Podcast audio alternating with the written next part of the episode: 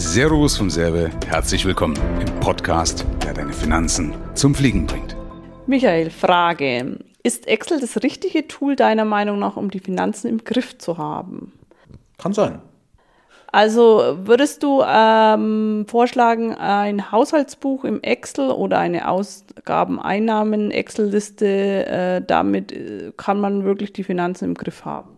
Wenn man Excel kann, kann man das da auch damit. Also ich gehe mal davon aus, weil es gibt ja manche, die sagen, Excel geht gar nicht, es muss wunder wie kompliziert sein. Auch da ist so, beides hat Vor- und Nachteile. Weißt du, wenn ich irgendwo browserbasiert irgendwo arbeite, bin ich abhängig.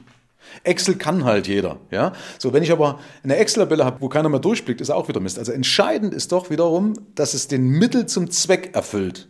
Ja, ich finde es immer lustig, wenn Leute sagen, Bashing, äh, Excel ist doof. Ab einer gewissen Größe ist Excel doof. Nein, Excel kann auch alles abliefern, was jede andere browserbasierte äh, Software auch irgendwie kann, die halt in einer anderen äh, Programmiersprache geschrieben worden ist. Also ich wüsste nicht, frag Excel-Dudes, die holen dich da ab und sagen, ja, wenn ich dann immer denke, geht nicht, dann frage ich irgendeinen, der wirklich Ahnung hat beim Excel, sagt kein Problem. Ja, brauchst du nicht mal Visual Basics dazu. Also es gibt ja eine Programmiersprache.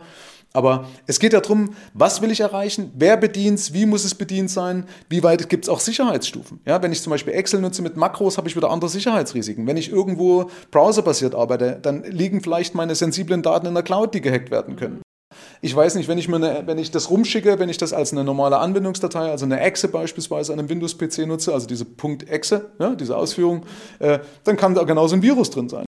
Bei Excel ist eher so eine, so eine Standardprogramm, wo in der Regel auch das eher funktioniert, also weniger Sicherheitsrisiken drin sind. Bloß als Beispiel. Aber entscheidend ist bei allem, was willst du denn erreichen? Und daraus oder daran richtet sich oder hangelt man sich entlang und sagt, okay, jetzt ist eigentlich das wichtig. Ja? Mhm. Und deswegen finde ich diese pauschalen Empfehlungen oder dieses Bashing, das machen halt Leute einfach, um Leute verrückt zu machen oder mir einen Scheiß zu verkaufen. Okay, vielen Dank. Das war's schon. Okay.